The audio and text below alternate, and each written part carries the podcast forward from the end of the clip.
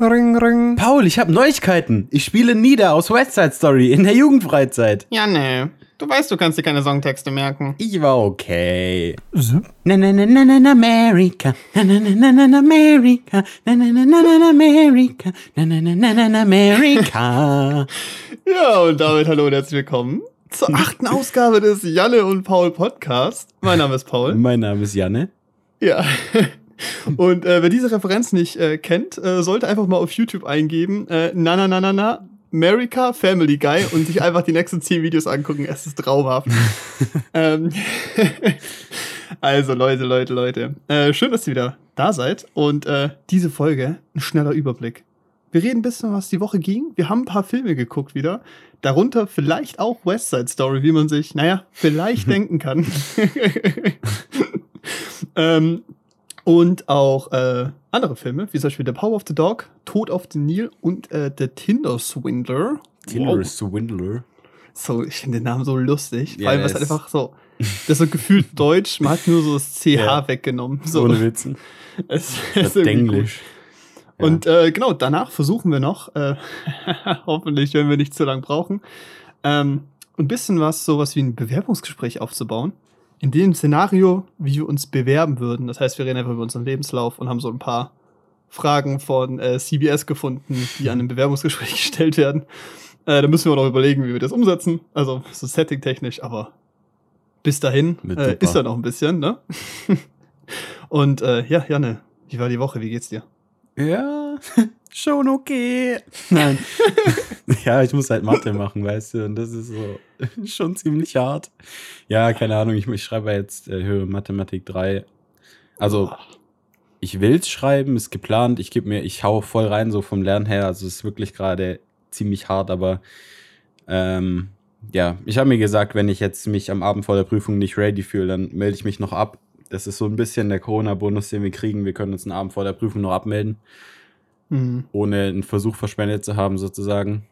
Weil das, das Ding ist ist, halt wirklich, das ist krass. ist Weil cool. ich habe ja. mich versucht, hier abzumelden für eine Prüfung, so einen Monat, bevor ich die Abgaben hätte. Ja. Ja, das war zu spät, da ging auch nichts mehr.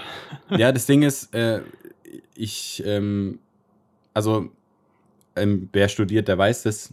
Also, es gibt da halt so Regeln, so gewisse, wenn du die Prüfung geschrieben hast und nicht bestanden hast, dann musst du sie halt nach einer maximalen Zeit nochmal, also musst du dann, dann muss dein Wiederholungsversuch, ähm, der darf dann bei uns zumindest nur quasi im übernächsten Semester maximal stattfinden. Also es ist jetzt nicht so, dass ich äh, HM3 jetzt schreiben kann, dann zwei Semester sag, ich probiere es erst in drei Semestern wieder sozusagen. Mhm. So, also da gibt es quasi eine Maximalgrenze. Und wenn ich meinen Erstversuch noch nie hatte, dann geht die Regel ja quasi nicht. Also theoretisch, weil, weil ich auch an der Uni studiere, ich kann sagen, ich schreibe HM3 erst im fünften, sechsten Semester. Ja. Ähm, da Ja, gibt es halt tatsächlich blöd, genug. ja. ja, nee, also ich weiß nicht, wir sind so, ich war, also wir haben auch gerade so Matheübungen, so Wiederholungskurse, so Vortragsübungsmäßig, äh, wo wir dann relativ intensiv uns das alles nochmal anschauen und da saß auch einer drin, der ist, glaube irgendwie im neunten Semester oder sowas und schreibt jetzt nochmal HM3. Und ja, das ist nicht ungewöhnlich. Ich würde es gern schreiben, aber wenn ich mich halt nicht sicher fühle, dann schiebe ich es lieber, als dass ich den Versuch verkacke sozusagen. Vor allem, du hattest ja jetzt im Verhältnis wenig Vorbereitungszeit. Das sind jetzt knapp zwei Wochen oder so. Ja. Und In zwei Wochen, Mathematik ist das schon echt ein Brett. Also das ist allem, wenig, ja. Also höhere Mathematik 3, boah, ich hatte 1, 2. Da war ich froh, dass es bei uns an der Hochschule relativ einfach war, weil die Klausuren so basically immer sehr gleich waren, also ziemlich ähnlich. Ja, Heißt, du musstest halt nur verstehen, was der will und diese Aufgabentypen verstehen und dann hast du es eigentlich meistens hingekriegt. Weil Ja. selbst wenn du es nicht verstanden hast, konntest du einfach so gesehen die Formeln und die Denkwege einfach auswendig lernen, fertig. ja, ja. Also das war so das ist der Vorteil. Ja, Aber klar, Mathe ist ein äh, Stück weit geht es bei uns auch, aber der erste Aufgabenteil in den Klausuren ist halt immer äh, irgendeine mathematische Aussage und wir müssen begründen mit dem und am besten halt genau mit dem, was im Skript steht. Und das ist so, Oh Gott. das Mhm. ist schon, das ist schon heftig. Also es ist auf jeden Fall keine leichte Prüfung so. Das sind schon die härtere, also das ist schon der härteste Teil, würde ich sagen. Für mich zumindest im Studium. Es gibt bestimmt Leute, denen fällt Mathe super einfach. Also Unimathe. Freu uns für die. Freut uns, freut mich für Ja, die also no joke. Also. Unimathe ist eine andere Welt als äh, Schule. Also wirklich. Ja, Schule war so free. Ich bin da durchmarschiert, habe nichts gemacht. So. Ja, es war richtig, also so. es war richtig schön. Da hat Mathe sogar Ja. Spaß gemacht. Ich meine, jetzt, klar, ist cool, wenn man es versteht und so, aber es ist halt dann immer noch so, dass du in der Prüfung dann, ähm, die sind immer so anders als die Prüfungen von den Jahren davor. Also auch wenn Ja. ich mir jetzt Altklausuren angucke. Und das Ding ist, wir haben sogar so, dass nicht ein Professor immer HM3 macht, sondern das wechselt immer zwischen zwei Professoren. Oh shit. Und dann sind die Inhalte natürlich gleich, aber entsprechend halt anders, die werden halt anders abgefragt, so logischerweise von Mhm. zwei verschiedenen Ja. Professoren. Ist halt äh, nicht ganz so einfach, sich darauf vorzubereiten, aber irgendwann werde ich schreiben müssen, so. Es wäre halt, ja, keine Ahnung. Also wenn ich jetzt halt das nicht schreibe, dann ist es halt scheiße so, aber zumindest auf die nächsten Prüfungen habe ich dann ultra viel Zeit, mich vorzubereiten. ist auch so ziemlich der einzige Vorteil an der Uni zu studieren, dass man halt eine Prüfungszeit hat, die über die komplette vorlesungsfreie Zeit geht, wo man vier Wochen Zeit hat, halt, sich auf eine Prüfung vorzubereiten. Das ist cool, aber auch scheiße. ja, Aber genau, irgendwie- genau so, weil du hast es halt nicht weg. Du bist halt Monate beschäftigt mit einer Prüfungsphase und deine Freunde, die an der Hochschule studieren, die hatten das alles so geballt. Auch scheiße. Ja, auch scheiße für die ein Stück weit, weil du Ja. hast halt wenig Zeit, dich vorzubereiten, aber Ey, Grundstudium hatten teilweise halt vier, fünf Prüfungen die Woche oder so. Wir Ja. hatten auch, glaube ich, zweimal zwei Prüfungen an einem Tag oder so. ja, das ist brutal. Knallt halt. Also Ja, halt, keine Ahnung. Ich finde es halt so dumm, weißt du, weil wir haben dann jetzt vier Wochen Zeit und dann schreibe ich, dann schreibe ich zwei Prüfungen am selben Tag. so. ja, das ist super, Alter. Super. so, wenn ihr das schon alles so frei zieht, dann machst du zumindest äh, zwei Prüfungen an verschiedenen Tagen. So. Ja, aber bei mir ist jetzt auch so, ich habe nächste Woche zwei Abgaben und die werden eigentlich auch beide Montag, beide dienstags gewesen. Die eine ist jetzt aber auch Montag und Dienstag. Das heißt, ich habe Montag, Dienstag und dann bin ich aber fertig. Ist für mich recht entspannt. ja. Aber du hattest jetzt auch äh, Abgaben und so und Prüfungen auch schon die Woche, ne? Ja, ich hatte äh, meine erste Prüfung, es war Flugmedizin. Ich denke, das habe ich bestanden. Das war jetzt auch nicht so mega kompliziert. Mhm. Also da darf man, das ist so ein hochtrabender Begriff, irgendwie Flugmedizin. So jeder, dem ich erzähle über Flugmedizin, alle so, oho, ja. Aber es war nur eine, also es gibt nur drei ECTS, die kann ich so auch schreiben, wie ich will. Das ist, Das Alles ist- wie bei uns Medienrecht. ja, Klingt es ist auch mega so wichtig, ist ja. eigentlich Ich glaube, ich kann sogar auch so, ich kann auch Flugrecht noch machen und sowas. Also das sind so Wahlfächer quasi, die ich habe. Und Flugmedizin habe ich halt gemacht, weil die alle gesagt haben, es wäre leicht. Und war es auch. Es war okay, ja. Also ich will jetzt noch nicht sagen, war voll einfach, weil wenn ich nicht bestanden habe, ist es ein bisschen scheiße. Aber ich denke schon, dass ich bestanden habe. Also, ja, echt. Ist so. also ich habe da die Fragen oder? auswendig gelernt und dann lief die Prüfung eigentlich auch. Das ist so, das war schon okay. Ich meine, solche Prüfungen finde ich geil. So auch Elektrotechnik zum Beispiel kann ich so oft schreiben, wie ich will. Das ist eine Ankreuzarbeit, wo du 50% richtig haben musst und das sind halt immer so Multiple-Choice-Fragen. Es ist so ein Und- Bullshit, wirklich. Und ganz ehrlich, es gibt halt Leute, die machen das noch in, die machen die Prüfungen so oft, also raten so oft, bis sie bestehen. So, es gibt bei uns einfach so ein Trinkspiel, dass du vor der, dass du dich am Abend vor dieser Elektrotechnikprüfung richtig hart besäust und dann machst du so, an- also machst du so eine Liste und dann musst du und dann würfelst du halt einfach so, machst so ein Trinkspiel aus dem Würfeln, dann würfelst du immer deine Antworten, die du am nächsten Tag ankreuzen wirst und dann gehst du damit rein, kreuzt es an, gibst es ab. Und ich habe halt wirklich Kommilitonen, die bestehen halt so. Also, Elektro, also auf Elektrotechnik darf man da bei uns dann nicht wirklich vertrauen. Alter, das ist so ohne Spaß. Die Elite. Wir sind die Elite. Die Ja. Akademiker. Das Fett saufen und dann die Lösungen würfeln. Ja, aber es ist halt, es ist halt wirklich so, diese Prüfung kannst du so oft schreiben, wie du willst, sie juckt einen Scheiß. Das ist komplett, Ja, ja. komplett egal. Also wirklich. Ich meine, ist auch schön, sowas zu haben. Also, Ja. ne? Klar, klar, ich meine, manchmal braucht man das einfach. geil. Dann hast du deine Connors letzte aufgegeben. Das hatten wir aber schon, ne? Ja, ist weg vom Das Tisch. heißt, der, die größte Last ist von deinen Schultern. Ja, ganz ehrlich. Aber ich, so, das Ding ist, ich werde die Note wahrscheinlich erst in einem halben Jahr erfahren. Und weißt, wenn dann so so ein langer Zeitraum dazwischen ist, dann denkst du dir so, dann, dann ist es irgendwie nichts mehr Besonderes, wenn du die dann liest. So, ich kann mich da nicht mehr dran erinnern, was ich da alles falsch oder richtig gemacht habe, weißt du? Ja, safe. Die haben safe. halt so wenig Warum auch? Korrektoren und die müssen halt dann von mehreren hundert Studenten das Ding kontrollieren, dann dauert es halt ewig, bis die Noten draußen sind. Ja. Und Geil, das ging heißt, bei dir? Ah, gut, perfekt. Nix, also ähm, auch Uni-Zeug. Ich habe, wie gesagt, also wir nehmen heute samstags auf. Ähm, die Folge kommt ja am Montag. Montag habe ich Sounddesign, Präsentation und Abgabe und Dienstag Farbgestaltung, Präsentation und Abgabe. Mhm. Das ist einmal 15 bis 20 Minuten Präsentation und einmal 30 bis 45 Minuten Präsentation. Ja, und da hocke ich gerade noch dran, weil wir haben mit der Präsentation jetzt basically gestern angefangen. Wir haben am Freitag noch ähm, von morgen zum, keine Ahnung, halb zehn oder so bis, bis 18 Uhr haben wir gegradet. Also halt, wir hatten, zum Farbkonzept haben wir ja Szenen nachgestellt und die dann jetzt so gesehen noch gegradet. Und jetzt schmeißen wir das gerade alles in der Präsentation, bin auch heute seit 8 schon wieder unterwegs am Arbeiten. Und irgendwie ist gerade, es so, die Endphase ist immer ein bisschen stressig. Und das Ja. Problem war, weiß ich so gesehen, dieses Projekt, wir nicht so umsetzen konnten, wie wir wollten, wegen Corona, dann keine Location mehr bekommen, weil am Nachdrehtag die Location halt nicht frei war, bla bla.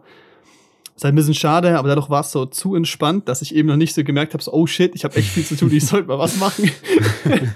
das ist auch ein bisschen das Problem. Das heißt, jetzt ähm, die letzten zwei, drei Tage und heute Morgen werden auf jeden Fall noch gut reingelunkert. Aber ähm, das Gute ist, ich weiß, dass allein die Sachen, die wir haben, also so gesehen die Abgaben, also im Sinne von bei Farbgestaltung unsere fertigen Stills, die wir haben in Mhm. dem Film und bei Sounddesign, das Sounddesign-Konzept zum Musikvideo.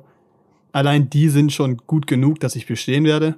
Und die Präsentation muss jetzt eigentlich nur halbwegs in Ordnung sein. Ich muss die halt nur erstellen und dann gucken, wie ich das maximal in der Zeit rausholen kann. Aber also ich mache mir da ja Medienhochschulen typisch äh, keine Sorge, dass ich da nicht durchkomme. Mhm. Aber gleichzeitig ähm, so ein paar Tage mehr hätten der Präsentation auf jeden Fall ich, gut getan. Ja, das denkt man sich, glaube ich, immer im Nachhinein. ja. Aber Und klar. vor allem meiner Schlafmenge auch. Also ist nicht so der Weg gerade irgendwie. Ähm, ja, aber, aber wird so. Ist irgendwie ganz cool. Wie gesagt, einfach noch die Dinger fertig machen. Ja. Und die Projekte sind natürlich echt ganz geil geworden und äh, ja, Ja, das ist ziemlich interessant Wichtigste, oder? Prozess. Ja, richtig. Ist ein bisschen schade, weil auch so beim Sounddesign-Konzept musste ich halt dann irgendwie so. Das ist richtig blöd. Ich habe gestern das dann in der Hochschule, also ich habe es äh, vor ein paar Tagen in der Hochschule in dem Saal, wo wir es anhören, äh, einen Kumpel gegeben, dass der es anhört. Und der hat gemeint, yo, okay. Man hört einfach das Sounddesign nicht, was ich gemacht habe, weil der Raumklang so scheiße ist. Mit dem ein Scheiße. Equalizer, also wenn ich weiß, was ein EQ ist, ähm, du hast ja Ton, tiefe, hohe Frequenzen.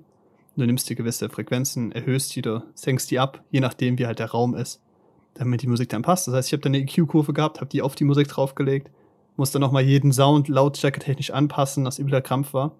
Mhm. Ähm, und dann habe ich es gestern angehört, im nochmal, also, also in, im Vorlesungssaal.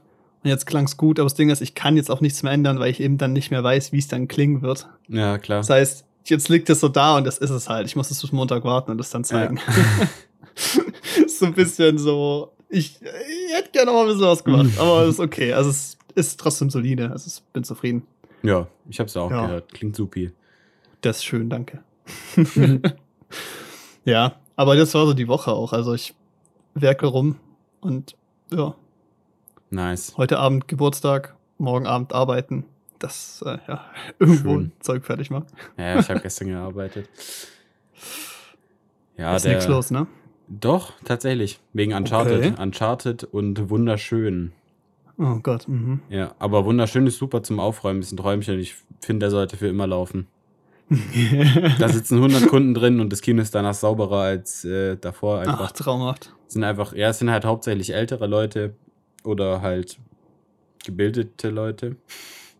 So, ja, so blöd es klingt, keine Ahnung, aber Ja, man merkt halt, wenn, wenn Fast and Furious läuft. Oder man merkt, wenn Marvel läuft und da halt nur Kinder drin hocken. ja, So, auch Uncharted jetzt, weißt du? Du, du machst halt, ich mach, also wir waren, wir waren gestern zu viert, als es so, als es dann zu den Auslässen kam sozusagen. Zwei Leute waren dann halt bei äh, Metropolis, also bei dem Kinosaal, der ist der zweitgrößte in dem Traumpalast, da waren auch 120, 130 Leute drin, da lief wunderschön. Mhm. Und genauso viele Leute ungefähr saßen im Empire, bisschen mehr, bei Uncharted.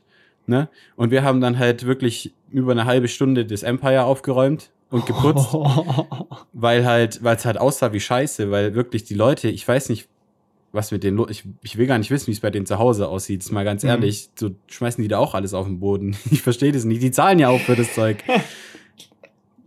Und dann, Ja, das ist aber eh so ein Prinzip. Ganz kurz. Ich glaube, wir müssen mal irgendwann eine extra Folge noch machen, wo wir vielleicht noch jemand anders aus dem Traumpalast so, wo wir über, über die Arbeit reden. Das glaube ich auch, gibt es lustige Stories. Ähm, nee, aber das ist der Punkt. Wie oft wir die Becher, die wir immer wegräumen, wo immer was drin ist, sind die größten. Leute, die sich 1,5 Liter trinken, kaufen, trinken das nie leer. Das Nie. gibt's nicht. Das geht gar nicht. ab und zu, aber nur, um anderen zu beweisen, dass sie es leisten können. Ja, oder, oder ich weiß nicht, vielleicht, also vielleicht stehen die auch da und denken sich, oh, pff, so, was trinke ich normalerweise, wenn ich einen Film gucke? Gar nichts. Dann brauche ich heute eineinhalb Liter. So, keine Ahnung, was in denen ihren Köpfen mit ihrer Logik los ist. Also ich meine, es ist okay, so, die zahlen meine Gehälter, wenn sie sich eineinhalb Liter Becher kaufen. Aber es ist halt äh, dann schon kacke gewesen, weißt du, weil dann, also auch während die Leute rauskamen, es war so viel Müll. Ich habe die ganze Zeit neue Müllsäcke nachgedingst, also neue Müllsäcke quasi wieder äh, reingehängt. Und äh, wenn die Leute dann volle Becher reinschmeißen, dann hast du halt dann, dann den Dreck im Mülllager, wenn die dann Suppe. anfangen auszulaufen, ja. Oh, und viel Und dann- Spaß hat die nächste Einlassschicht, die das wegräumen muss. Ja, Flo, also ich habe mit Flo gearbeitet, hat sich dann auch so einen Sack so über die, fast über die halbe Hose geleert einfach. Ah, geil. Ja, richtig eklig. Ich habe da zum Glück, bei mir hat es gerade so gereicht, bis ich im Mülllager war, bis der Sack unten aufgegangen ist und habe es gerade noch so geschafft, den auszuleeren. Aber ja, das hat schon übel. Und bei Wunderschön, die waren halt, also Saal, also auch relativ großer Saal, gleich viele Leute, die waren in fünf Minuten fertig. Weil die Leute sind rausgegangen, haben ihren Scheiß mitgenommen. Du hast vielleicht drei, vier Punkt. Popcorns aufgekehrt. Dann war das Ding gegessen. Feierabend.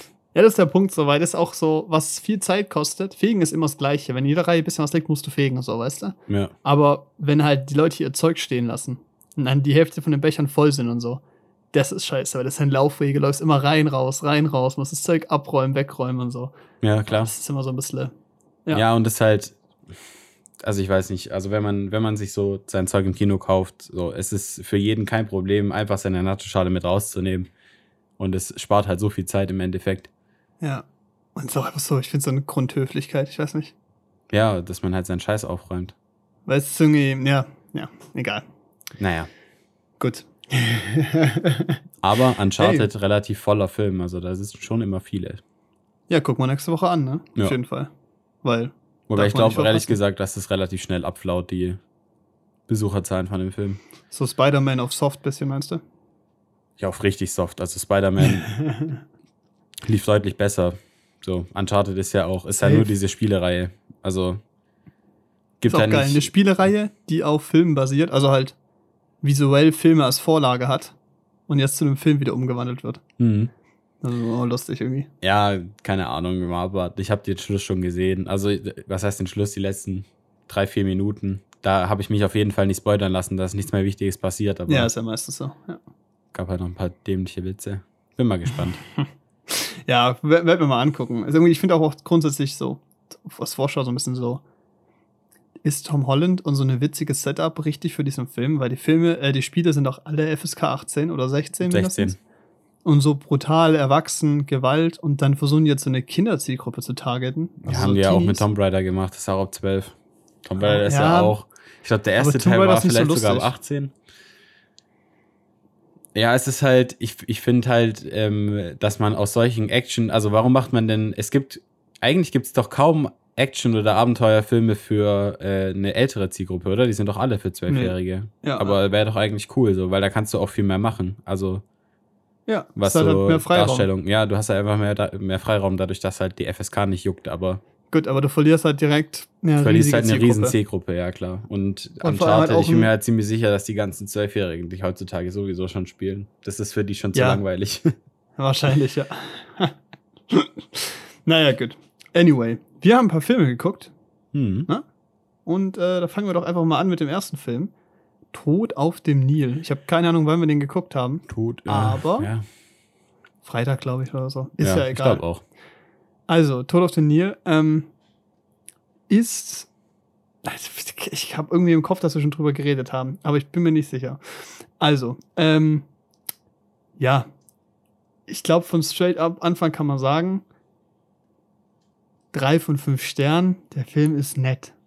Ich fand ihn gut. Aber was man halt auch sagen kann, ist, jedem, wirklich jedem fällt auf, dass es scheiße aussieht. Und zwar richtig scheiße. Ja. Selbst, also jedem fällt es auf. Ich meine, du bist zwar nicht in der Medienbranche, aber du schaust schon Filme bewusst und viel auch.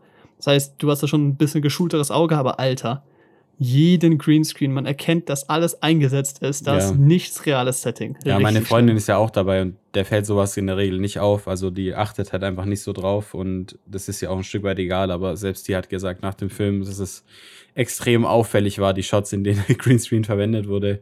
Also basically jeder. Und Ja. äh, es sah halt einfach wirklich dann auch entsprechend schlecht aus. Also einfach kacke. Und das ist so das Problem. Also, es war für mich das Hauptproblem an dem Film, weil ganz ehrlich, ich fand den nicht schlecht. Ja. Da hat er keinen Wiederanschauwert, weil es halt so eine. Weil es halt ein Krimi ist. Der Plot halt ein- wird gelöst ja, genau. und dann weißt du, was passiert. genau, so. und wenn du weißt, was passiert, dann ist halt keine Spannung mehr da. Der einzige aber- Mehrwert, das nochmal anzugucken, wäre halt zu sagen, ab wann erkenne ich selber, weißt du? Ja. Ja, klar. Ja, stimmt, das stimmt schon. Aber es ist halt dann. Das, und das Hauptproblem, also wo ich raus wollte, war eigentlich, dass ähm, ich fand, dadurch, dass das so schlecht war, diese Animation und die Greenscreen-Arbeit, es war so beschissen, dass man das, das einen schon rausgezogen hat, einfach aus Mhm. der Szene, weil ich fand, die Kamera war nicht schlecht. Ich fand nicht, dass das, also da ist mir nicht Nee. aufgefallen, dass ich es schlecht fand oder so. Also so im Gegenteil, in manchen Shots, so in dieser Bar zum Beispiel, da am Anfang die Bar-Szene, die fand ich eigentlich cool. Also ich fand nicht, dass die Ja. schlecht aussah. Aber immer, wenn du dann halt im Hintergrund diesen Greenscreen gesehen hast oder halt dieses Ägypten-Setting hattest, dann hat es dich richtig aus der, ich sag mal, Immersion rausgerissen. Weil dann hat's halt einfach gespielt gewirkt, weißt du? Oder halt einfach auch ein Stück weit billig, so, weil es war halt billig, es sind halt, Genau. ist halt billig so. Und das ist der Punkt so. Dieses Setting ist halt, ihr müsst euch vorstellen, dieser Film, Tod auf dem Nil, steht ja davon, dass äh, Poirot heißt der, ne? Ja. Der Detektiv, der französische Detektiv. Boah. Ähm, ja, ähm,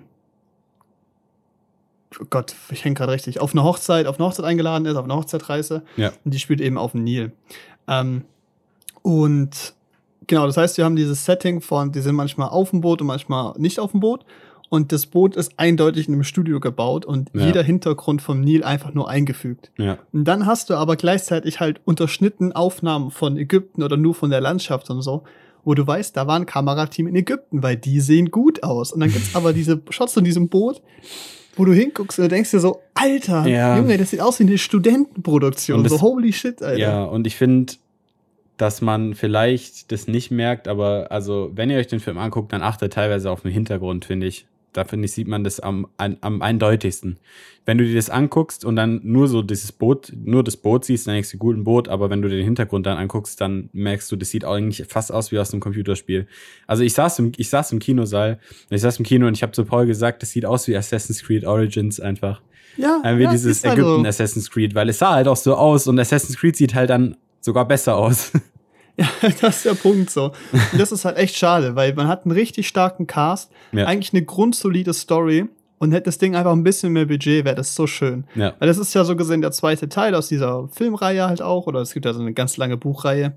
Ähm, wurden wir korrigiert, die hängen miteinander zu tun, die hängen miteinander zusammen. Ähm, zum Beispiel Tod, äh, Mord im Orient Express. Da ist das gleiche Setting, das gleiche Thematik wie in dem Film, nur, also vom, vom visuellen meine ich. Aber da verspielst du halt, weil du halt eben weißen Hintergrund hast, das einfacher zu leuchten ist scheinbar, der Hintergrund sich Anführungszeichen mehr bewegt, das ist eine andere Dynamik. Das heißt, da fällt es dir nicht so auf, dass es Greenscreen ist oder es Ja. reißt einen zumindest nicht raus.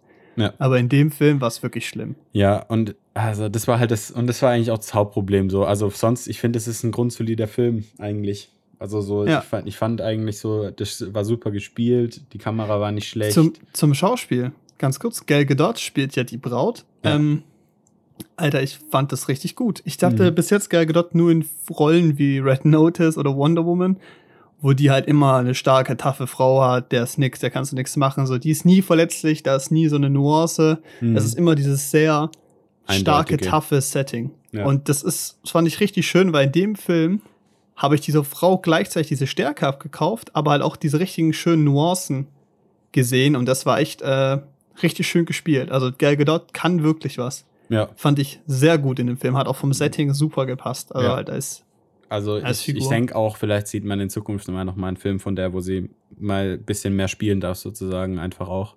ja, Weil ich glaube schon, dass sie das, zeigen. ja, weil ich glaube schon, dass sie das auch drauf hat, weil so, ich meine, diese Superhelden-Dinger und so, die sind ja immer gleich eigentlich und nicht nur die, auch diese Agentendinger, es ist immer derselbe Charakter. Ja, ist der gleiche Stereotyp, Ja. perfekte Mensch. Und da ist jetzt schon ein bisschen ausgebrochen, das war cool, also das hat sie sehr gut gemacht. Ich fand auch Emma McKee hat sehr gut gespielt. ja, Allgemein, also es war echt ein, also es war ein super Cast, auch so die, es ist ein voller Cast, aber es hat sich gelohnt. So. ja genau, Also wirklich. genau. Also das hat, davon hat der Film schon definitiv profitiert, würde ich sagen. Aber wie gesagt, Ja. also der einzige, das einzige Problem, das ich mit dem Film habe, ist halt wie, er, wie die Greenscreen-Arbeit gemacht wurde, wie die Animationen aussehen. Ja. Vor allem, die haben es halt ja sogar noch dann so ist. versucht und nicht gekonnt. So, da gab es ja dann kurz so einen Shot. Also bestes Beispiel fand ich, da gab es diesen Shot, wo sie so dann das Boot bei Nacht irgendwie oder in der Morgendämmerung irgendwie gezeigt haben. Und dann ähm, ist da so ein Vogel, sitzt auf so einem Stein, dann schnappt so ein Krokodil aus dem Wasser und frisst diesen Vogel. Oh, es sah so Und es sah so aus. schlecht aus, wirklich. Das war richtig oh. übel. Der Opening-Shot, wo das Schiff introduced wird, da geht die Kamera da aus dem Wasser nach oben und siehst du im Wasser so Fische rumschwimmen. Ja. Oh, die Boah. sahen so plastisch aus. Ja. Richtig schlimm. Das war also richtig, sah richtig eklig. Ja, und das ist halt schade irgendwie. Das ist so schade, weil, weil ich glaube, ein bisschen weniger Budget in Cast, ein bisschen mehr in die Visual Effects und das kann wirklich, wirklich gut sein. Vor allem, ich, so ich verstehe nicht, warum man diese Visual Effects einbaut, weil die haben für mich, auf mich, also die haben ja null immersive Wirkung, weil sie scheiße aussehen. Und keinen Mehrwert. Und keinen Mehrwert, also kannst du eigentlich auch auslassen. Ja, wäre auf jeden Fall angenehmer gewesen fürs, fürs Erlebnis. fürs Auge. Nee, weil, was ich aber ein bisschen schade fand im Vergleich zu Mortem Orient Express ist, du konntest weniger mitdenken. Es war mehr dieses, oh, ich äh, bin ja Detektiv, ich habe gerade einen Einfall und äh, jetzt habe ich gerade drei Sachen verbunden, von denen du nichts mitbekommen hast und hier ist die Lösung. Das gab es so an ein paar Stellen und ich fand, es, man konnte sich so ein bisschen weniger selber mitdenken. Ja, ich hatte, ich habe ehrlich gesagt so, als ich mit, also ich habe, natürlich habe ich mitgedacht, aber ich habe dann irgendwie beim der Hälfte, drei Vierteln, da war mir, da hatte ich die, die Vermutung, wer es ist am Ende. Ja, ja. Und die hat sich dann auch bestätigt, aber der Film hat trotzdem so ein bisschen damit gespielt. Ich glaube, die, die wissen auch, also der Macher von dem Film oder die Macher wussten, dass vielleicht, dass viele im Kino sitzen werden und das checken werden, so ab der Hälfte so oder eine Ahnung haben werden. Und die wird dann nochmal so ein bisschen, die wird so ein bisschen schwammig gemacht, wo ich mir dann so dachte, ja, ja vielleicht habe ich doch nicht recht. Und am Ende wird es aber doch so aufgelöst. Und ähm, das war aber eigentlich gar nicht schlecht, weil, weil man dann doch nochmal zum Denken angeregt wurde. Weißt du? Ja, es Der Film halt war nicht komplett vorhersehbar, aber sie haben halt einen trotzdem guten Spannungsbogen gemacht, ja. ja. Und was ich halt auch schön finde, ist, es gibt so gewisse Symboliken. Also der Film schafft es gut für jede Art von Zuschauer was zu liefern. Du kannst einfach nur reinhocken und dich berieseln lassen und dir das vorkauen lassen. Mhm. Du kannst mitdenken oder du kannst versuchen, ein eigenes Detektivspiel draus zu machen, weil es gibt so gewisse Symbole, die sehr klar sind, dass die irgendwann eine Rolle spielen werden. Ja. So, aber es gibt auch Kleinigkeiten, die einem zum Beispiel auffallen, wenn du weißt, okay, warum wird das jetzt gezeigt, warum achten die jetzt darauf, warum wird das so betont, die so ein bisschen so feinere Nuancen sind, wo du mitdenken kannst, ist eigentlich sehr angenehm. Also es hat auf der Art auf jeden Fall sehr Spaß gemacht. Aber da ist mir noch eingefallen, das haben wir komplett verdrängt. Das zweite große Negative fand ich. Alter, die ersten 15 Minuten Prolog. Oh ja. Bullshit. Die ersten 15 Minuten des Films geht es darum, dass der äh, Poirot, Gott, ich, ich butcher den Namen, glaube ich, so hart. Weiß nicht. Nee, ich glaube, du machst, ich glaube, es ist ja. schon richtig. Okay, danke. ja. Danke, krieg ich einen Stern? Kriegst einen Stern. Geil. Also, der äh, Ombre ist im äh, Ersten Weltkrieg und dient da, und soweit ich weiß, ist es in der Büchervorlage gar nicht so. Ja. Der ist kein Soldat gewesen, nix im Krieg. Ähm, und dann wird erzählt, wie er seine Frau verliert. Und das braucht man nicht. Das hilft diesem Film komplett nicht. Es gibt regelmäßig in diesem Film den Dialog und Dialoge, wo es darum geht, dass er auch weiß, wie es ist, bla bla, was zu verlieren, Liebe. Und die hätten als Nuance für diesen Charakter, um den mehr Tiefe und Facette zu geben, komplett gereicht. Ja, weil. Man hätte nicht diesen kompletten. Du hast doch nicht mal gesehen, dass sie da stirbt, oder? Du, also, du hast ja diesen Schwarz-Weiß-Prolog und der ist ja eigentlich wirklich komplett useless. Also, so komplett. Mega. Ich glaube, sie wollten da ähm, den Anfang und, also Anfang und Ende so einen Bogen spannen, sag ich mal.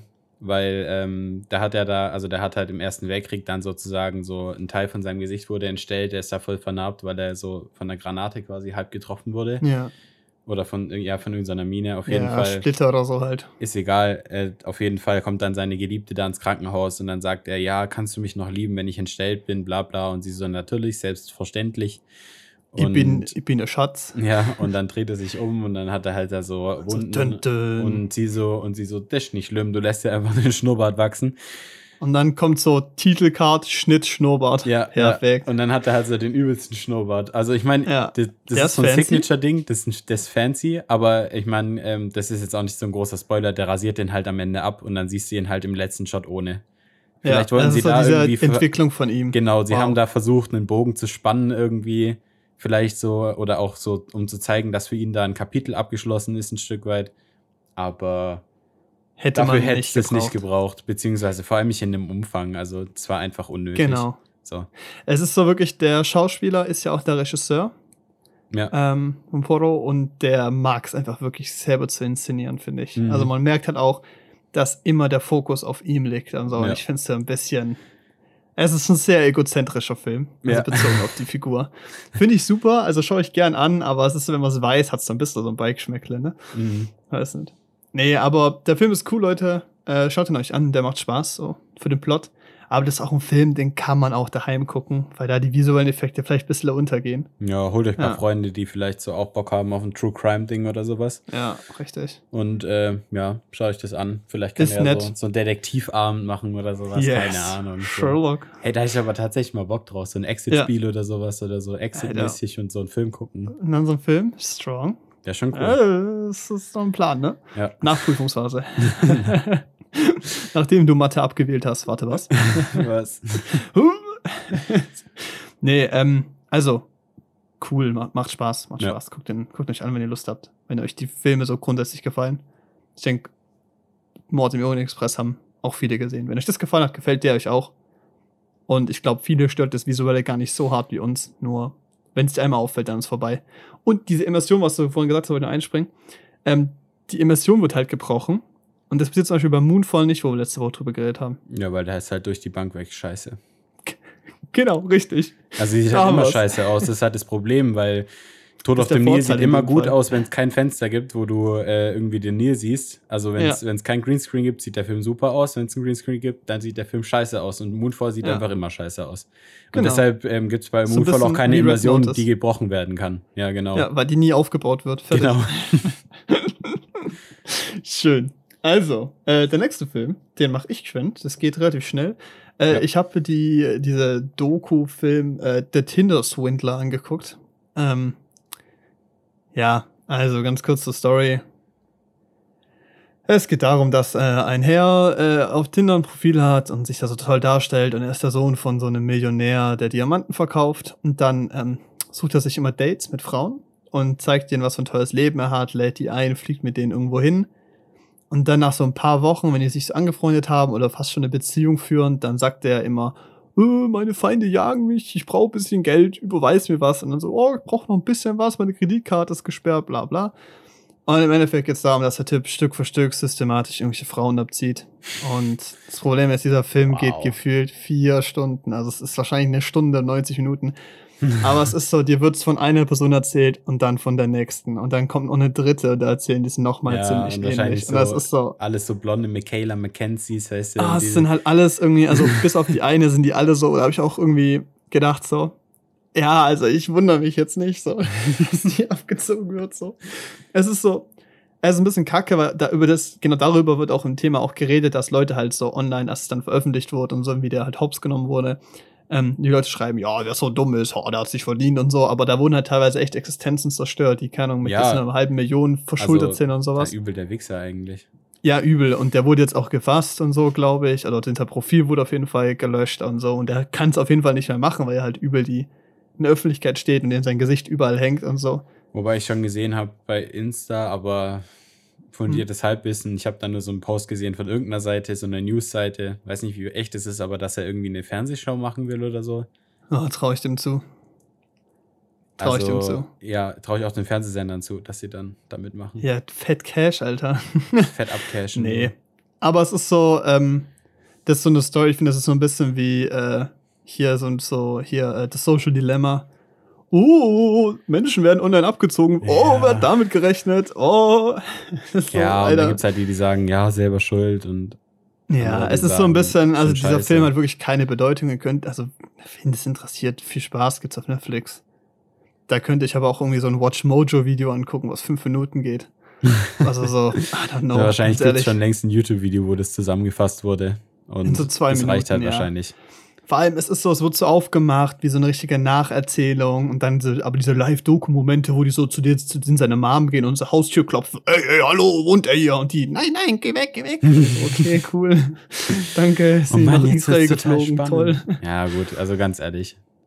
Ja, es ist nicht scheiße, aber auch keine gute Doku. Äh, Das ist einfach Ja. so diese Prinz aus Nigeria E-Mail in real life. ja, basically, richtig. So, gib mir Sie haben gewonnen. 500.000, ich gebe dir eine Million zurück. Ja, Quick Deal. Quick I Deal. offer you. Ja, 2 von 5. Äh, also vielleicht, ich habe 2,5 gegeben, aber jetzt in der Nachdenk Nachdenken wird es auf jeden Fall nochmal runter reduziert. Weil es echt einfach, im Nachhinein echt einfach Zeitverschwendung war. Okay. West Side Story. Westside. Zack. Janne.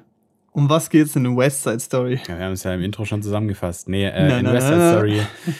ähm, in West, also, ist, ja- also ja gut, ich meine, das ist einer der bekanntesten Songs, den ich danach geäfft habe, aber ähm, also es geht im Prinzip, ist es so ein bisschen eine Romeo und Julia Story. Also Mhm. relativ klassisch, kein, keine krassen Ausbrüche oder so. Es gibt halt, das ist, spielt so in einem relativ verarmten Teil von New York, also sehr verarmter Teil. Ich würde mal jetzt nicht Slums sagen, weil es gibt da keine Slums, aber es ist Ja. halt ne, ein armes Viertel. Da gibt es halt ähm, eine Gruppe weißer Leute, beziehungsweise auch weißer Immigranten. Also das sind auch Söhne von Italienern und so. Also so eine Jugendgruppe sozusagen. Äh, wie heißen die Die nochmal? Die Jets. Jets. Genau, die Jets. Und äh, dann gibt es noch die Puerto Ricaner. Die kommen da quasi, das spielt quasi in so einer Zeit, wo die gerade alle nach und nach nach Amerika äh, einwandern, um halt da zu arbeiten. Und die wohnen auch in diesem Viertel und ähm, die Jets fühlen es halt so, dass sie die so langsam vertreiben, beziehungsweise die Jets sind halt auch eine Gang so, die wollen natürlich ihr, ihre, Ja, so eine Jugendgang. genau, so eine Jugendgang, die wollen natürlich so ihre Führung da unter den Jugendlichen behalten. Und gibt- ihr Revier verteidigen. Genau, ihr Revier verteidigen und es gibt halt dann die Puerto Ricaner, die Gruppe nennt sich Sharks. Und ähm, die lassen sich das nicht so richtig gefallen und es ist dann, so ein bisschen geht es halt auch um das Rassismus-Thema dann, klar. Äh, Ja. Weil Und die halt nicht weiß sind. Genau, und über diesen gesamten Konflikt steht halt, dass dieses Viertel bald abgerissen wird und Genau, sowas. Genau. Und basically halt alle ihre Wohnungen, ihre Heimat Also wird verlieren. weil sowieso die jeder- Puerto sind Ja. arm, weil sie Immigranten sind und halt jetzt gerade erst Jobs anfangen. Und die Chats und so, die sind halt arm, weil die einfach Eltern in halt dem Loser Bezirk sind auch. leben. Und so. Ja, also die kommen da halt erstens nicht raus, weil in Amerika ist ja auch immer dieses jeder seines eigenen Glückes Schmied. Das ist ja das Ding, es gibt da keinen Sozialstaat. Das bedeutet, jeder ist für sich selbst verantwortlich. Wenn du Ja. zu arm bist, um was zu essen, dann musst du halt verhungern. Also friss oder stirb mäßig. Das läuft ja früher so. halt noch schlimmer als heute. ja, ja. Obwohl. Ist eigentlich genau gleich. Kommt drauf an. Eigentlich genau gleich so. Aber, ja, es ähm, nimmt sich nicht viel. aber die ähm, sind halt, die sind halt alle arm, so denen ihre Eltern sind halt drogensüchtig und sowas, alle schwere Kindheit gehabt, bla bla. Also Frankfurt Bahnhofsviertel, ne? Ja. Jeder Bahnhof, basically. Nee, und ähm, ja, das geht dann halt darum, dass die, beid, die beiden Gruppen kämpfen sozusagen. Und ähm, das ist so die, ich sag mal, Übergreifende. ja, der Plot, übergreifende so. Plot. Und dann gibt's halt noch die zwei Personen, die Maria und den Tony. Der Tony war Tony. Anführer der Jets, aber der war ein Jahr im Jugendknast, weil er einen fast totgeprügelt hat. Ähm, Und ist dann wieder raus? Ist dann wieder der rausgekommen, also quasi wieder ra- gerade wieder rausgekommen, so wollten ein normales Leben führen, sich auch ein bisschen von den, also sich halt ein bisschen von den Jets entfernen, so, der ist immer noch befreundet mit seinem besten Kumpel da und so, aber er will der halt halt nicht der neue mehr, Gangleader ist. So. genau, er will halt nicht mehr da dabei sein, so, weil er halt sauber lernen will, sozusagen sein Leben normal leben will. So, das Kranken, äh, Ja. das Gefängnis hat ihn quasi geläutert. Und die Maria ist eine Puerto Ricanerin und das ist die Schwester von dem Anführer der Sharks Ja. der rivalisierenden Gang sozusagen. Und äh, die sehen sich beim Tanzen und sind sofort unsterblich ineinander verliebt. Also Tony und Maria und singen ganz viel miteinander und küssen sich. Ja. Ich glaube, ab jetzt werden Spoiler, oder? ja, aber es Ja, ist West Side also- Story. Also ich weiß nicht, aber den das gibt's ewig, diesen Plot, diese Story. Und es ist basically Romeo und Julia mit es einer ist, kleinen Abwendung. Genau, es ist halt basically Romeo und Julia mit einer kleinen Abwendung am Ende. Du hast halt viel In New Musik. York. Ja, in New York. Und ja, also ich fand den Film eigentlich ganz gut. Ähm, der Film ist sehr lang, der geht 157 Aber- Minuten, glaube ich. Der, also, und das ist quasi das, was ich sehr gut fand, was ich vielleicht, was man vielleicht auch negativ auslegen kann. Na, eigentlich nicht. Also der Film, der geht relativ lang, aber er fühlt sich nicht lang an. Das finde ich wichtig für so einen Film. Weil wenn du halt im Kino sitzt oder vorm Film sitzt und der geht drei Stunden und du merkst auch, dass der drei Stunden geht, dann solltest du vielleicht mal drüber nachdenken, wie du den fandest. Ja. Ähm, ja. bei West Side Story, ganz ehrlich, der Plot ist halt ein Stück weit ausgelutscht. Das gibt's halt schon immer. Vielleicht auch, weil West Side Story ja da ähm, so ein Einfach Stück ein weit mit. ist. Ja, also der Film an sich ist ja ein Remake und die Story von West Side Story wurde ja viel früher geschrieben und war ja dann so ein bisschen auch Wegbereiter für moderne Romanzen und sowas, was es halt so gab. Und ähm, deshalb kennt, also deshalb sieht man da nichts, was man nicht schon kennt. Ähm, deshalb würde ich sagen, dass man sich auf den Plot gar nicht so konzentrieren darf, sondern sich vielleicht mehr um die Musik und ähm, wie es gemacht ist, also nachdenken kann. Und da hat der Film richtig geglänzt, fand ich. Also Musik ist nicht jedermanns Sache, die Musik von West Side Story, aber ich fand sie eigentlich sehr cool. Es ja, gab Music so ein paar halt Songs. General, ne? Ja, genau. Es, war, es gab so ein paar Songs natürlich, die einem nicht gefallen, aber es ist auch relativ unwahrscheinlich, dass einem jeder Song da gefällt. Alles in allem fand ich die Musik aber ähm, atmosphärisch irgendwie. Und auch vor allem die Choreografien dazu, also diese Tanzeinlagen. Ähm, ich weiß nicht, du hast die ersten fünf Minuten verpasst, aber da in den ersten fünf Minuten, da laufen die so durch die Stadt, also die Jets und ähm, bereiten sich auf einen Streich an den Puerto Ricanern vor. Und es läuft alles mit so, mit so einer ja, ich würde jetzt gar nicht mal sagen, dass Musik ist, es ist nicht sehr melodisch, aber die tanzen halt trotzdem und dann hast du so ein bisschen so, bisschen so Laufmusik und so und das ist halt, das ist richtig, also ist richtig cool gemacht, einfach super choreografiert. Also das fand ich wirklich geil und ist halt auch einfach geil gefilmt. Der Film sieht richtig gut aus. Ja, da also, auch vielleicht äh, kurz einsteigen, weil es auch so, ich bin in den Film gegangen, nachdem ich gewusst habe, dass der zwölf Oscar-Nominierungen bekommen hat. Ja. Und das halt bester Film, beste Regie, bester Schnitt, beste Musik. ähm, weißt du, so, holy shit, auch beste Cinematografie, also beste Kamera und sowas. Und das war so, du gehst da mit einer Erwartung rein und visuell, wo du gerade bist, hat das auf jeden Fall abgeliefert. Ja, war super. Also Alter. da gibt es so Shots, äh, gerade die sind, machen, haben dann auch so ein Date in so einer Kapelle. Und also, was heißt in der Kapelle, ist halt irgendwie ein schöner Platz. Und dann gehen sie in die Kapelle und da scheint dann die Sonne durch so ein Kirchenfenster durch und dann hast du so diesen Boden, der ist voll mit diesen bunten Lichtern, die diese ähm, bunten Kirchenscheiben dann auf den Boden werfen ja. und die performen da irgendeinen Song und gestehen sich und ihre Liebe. Das fängt sich in den Gesichtern und so und das ja. sieht so visuell so und schön aus. Das sieht richtig gut aus und ich fand auch, also diese Shots, die haben mich so ein bisschen an so also diese, oder wie das gemacht wurde, das hat mich so ein bisschen auch so ein bisschen an so Oldschool-Filme erinnert, weißt du, so wie die teilweise mit den Kameras auch die Gesichter gehalten haben ja. und wie die Gesichter dann auch beleuchtet waren. Das sah so, also so, keine Sehr Ahnung, so das Profil, aus. also dass so das Profil so voll im Licht war und dann die andere Seite so dunkel. Das sah alles sehr natürlich klassisch aus, aber aus. so klassisch, ja. ja. Natürlich genau, klassisch so sauber aus. Und das fand ich eigentlich echt geil, so, weil das hast du nicht mehr so oft. Ja, und das ist der Punkt zum Beispiel. Das ist so, man hat einen Film wie, keine Ahnung, ähm, hier Nightmare Alley, der so krass kontrastreich ist oder so richtig moody ist und sowas, mhm. der auch nominiert ist für beste, beste, beste Kamera. Ähm, und West Side Story ist so eine ganz klassische Darstellung und so richtig schöne, klare Kamerafahrten mit so intentional Movement, also so eine bewusste Bewegung, die motiviert ist und sowas. Und das ist äh, eine richtig schöne Art, eine klassische Art, halt Sachen abzufilmen aber es sind so schöne Bilder, die da gefangen werden. Eben wie du es halt gesagt hast, diese Szene der Kapelle ist richtig schön. Und es gibt auch eine Szene, wo er im, äh, in so einem Verkaufsladen was aufräumt und dann mit so einem Wandregaltreppe. so, diese kennt man ja aus diesen, auch aus Harry Potter zum Beispiel, wo die, bei Ollivander ja, ja. so diese Treppen, so die an dem Regal dran sind. Ja. Richtig schön Ding. Er springt da drauf, rollt damit rüber, die Kamera bewegt sich mit auf einen Close-Up auf sein Gesicht. Er sagt was, dreht sich um. Es ist richtig schön aufgelöst. Die Kamera ja. schwenkt weiter. Es ist auch, es werden Einstellungen auch mal gehalten, was sich auch viele moderne Filme nicht trauen. So, da wird immer geschnitten, geschnitten, geschnitten, geschnitten. Wir machen einfach ein Close-Up von beiden Gesichtern, dann beide zusammen, dann over the shoulder, over the shoulder, fertig. Ja.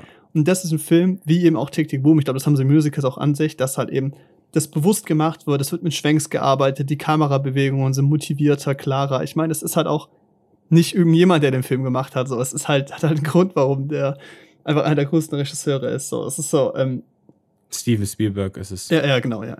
ja. Ähm, wunder, wunderschön. Also visuell, Kameraführung, super. Vor allem halt auch, es gibt so Stellen, es wird so ganz viel mit Lensflares gearbeitet, also so Licht, das sich in der Linse fängt und dann solche Flares hat, die kennen viele aus so Actionfilmen, so hier, ähm, hier Transformers kennt man auf jeden Fall. Transformers, jeder Shot.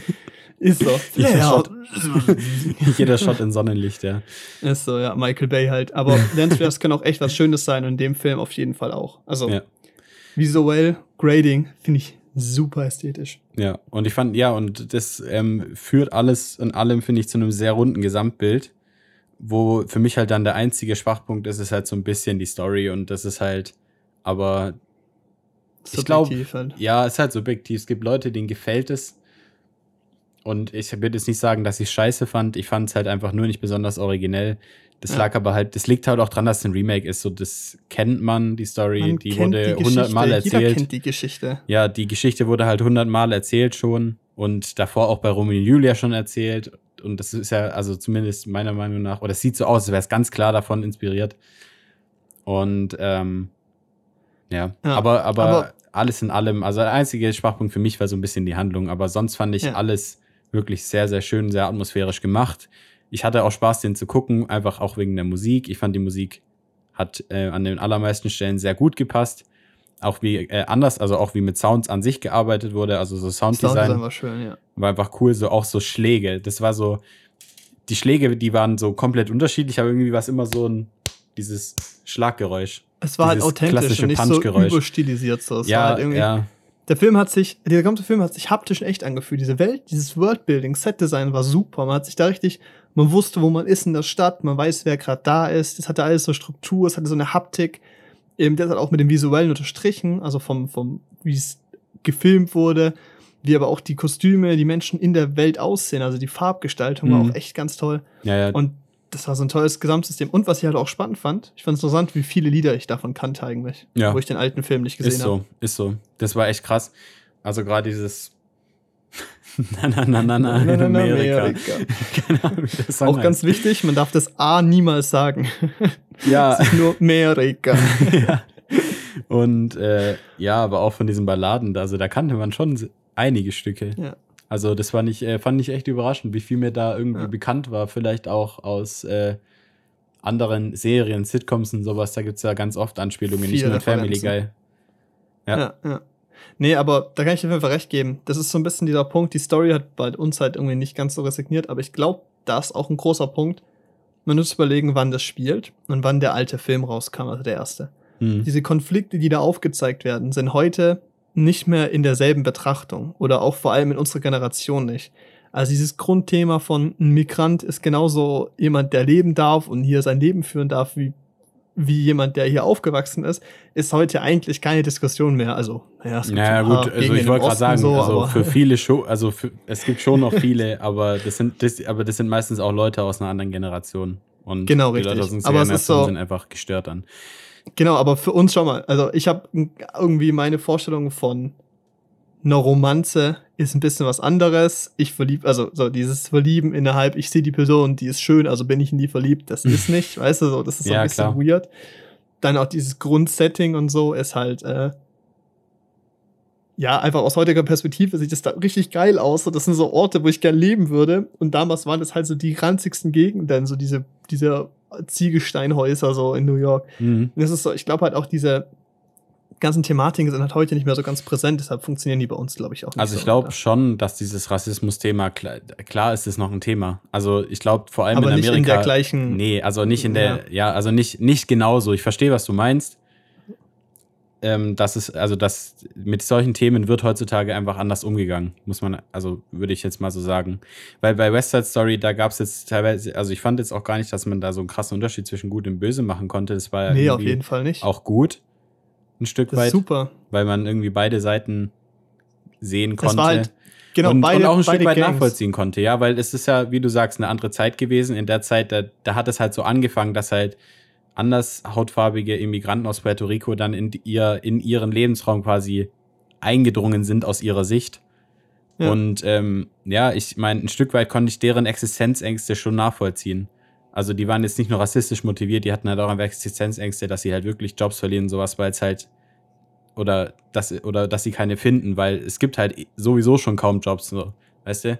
Ich konnte ich konnte schon die Motivation auch von den Jets ein Stück weit nachvollziehen. Aber gleichzeitig halt eben auch die von den Sharks. Ja, genau, genau, schön. ja nämlich- genau. wird Du nämlich kannst es von gezeigt- beiden nachvollziehen, ja. Ja, es wird eben bei beiden gezeigt, so beide haben ihre Gründe, du kannst dich mit beiden, du kannst beides verstehen, aber als für uns als Außenstehender hast eben keine klaren Favoriten davon. So klar, vielleicht tendierst du eher zu den Chats, weil die Hauptfigur davon ja auch ein Teil war und so, also der Tony und so.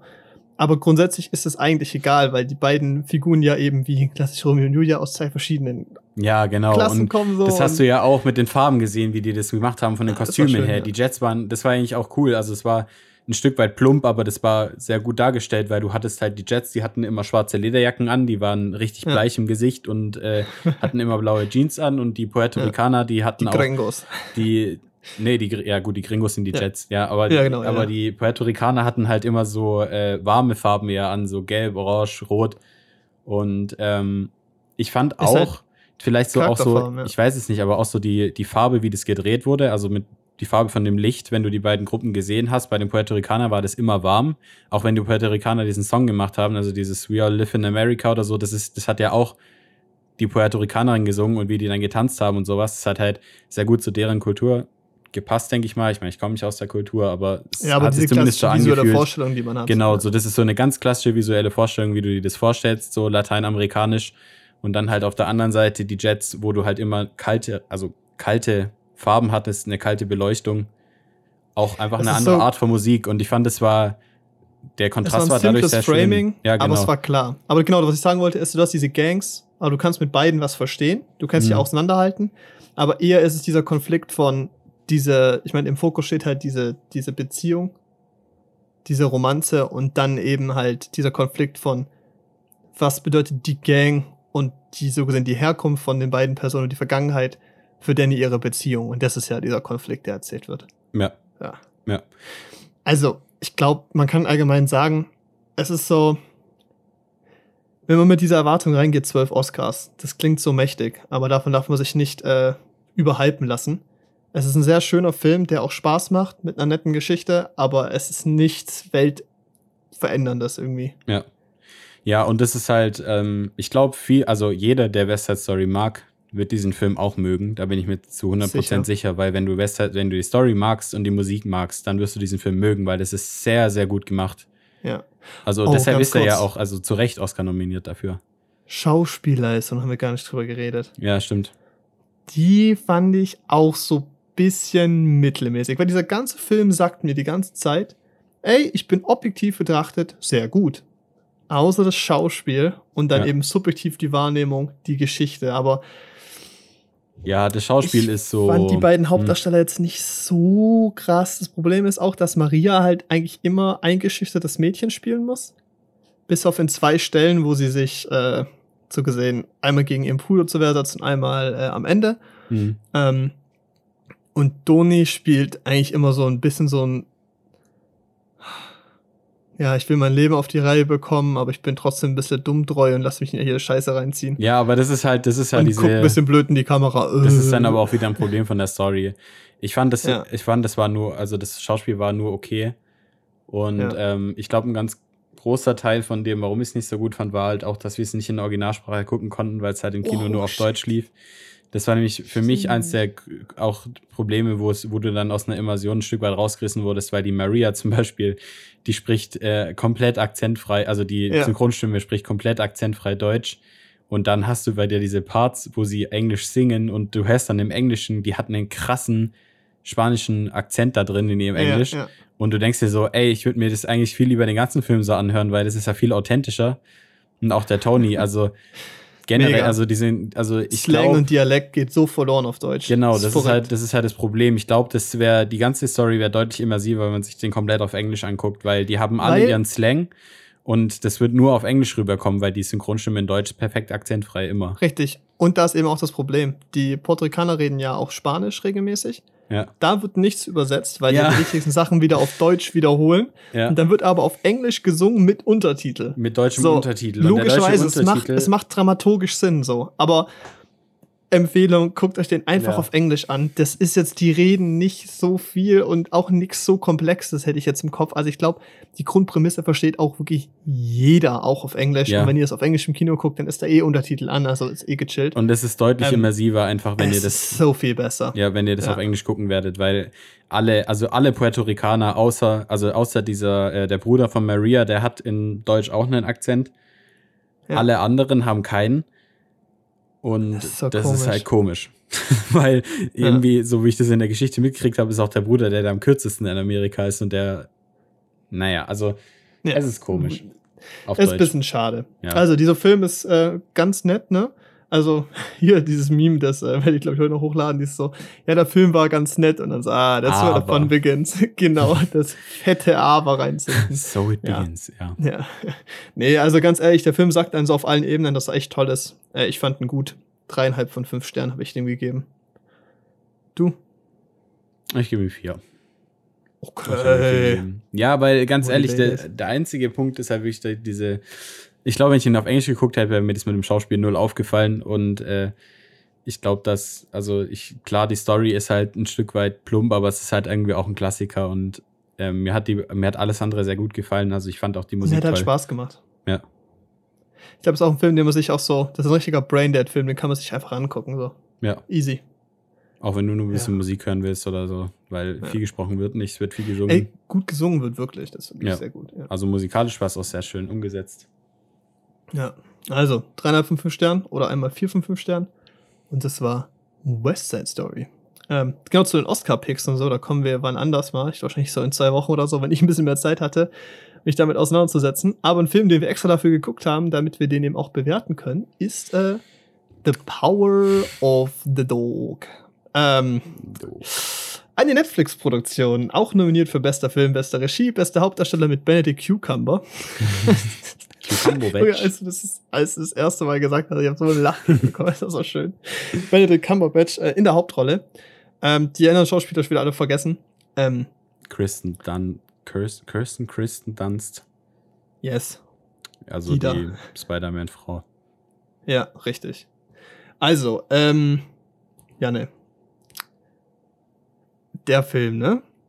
Ah komm, ich mach mal eine kleine. Ich versuche mal irgendwie den Inhalt zusammenzufassen, weil ich muss es gerade nicht selber erstmal hinkriegen. Ich glaube, man kann schon Das- kurz zusammenfassen. Das ist ein Film, der in Episoden erzählt wird und es geht um eine Familie. Zwei Brüder, die Eltern, die man einmal sieht im ganzen Film. Hm. Und ähm, die, äh, die Vergangenheitsbewältigung einer Person namens Bronco. Eine neue Frau, die in die Familie eingeheiratet wird und der äh, Sohn. Und diesen Familienkonflikt. Der Film wird episodisch erzählt. Ich glaube in fünf Episoden. Ähm, und der Film ist fucking lang. Boah, und der fühlt sich auch extremst lang an, finde ich. Yep. Also, das ist nicht so wie West Side Story, du guckst ihn dir drei Stunden an, denkst so, das ging jetzt eineinhalb Stunden. Nein, äh, da fühlst du dich, als würdest du drei Stunden dir den Film angucken. Und ganz ehrlich, also für mich, das ist halt so ein, so ein Oscar-Bait-Film, weißt du?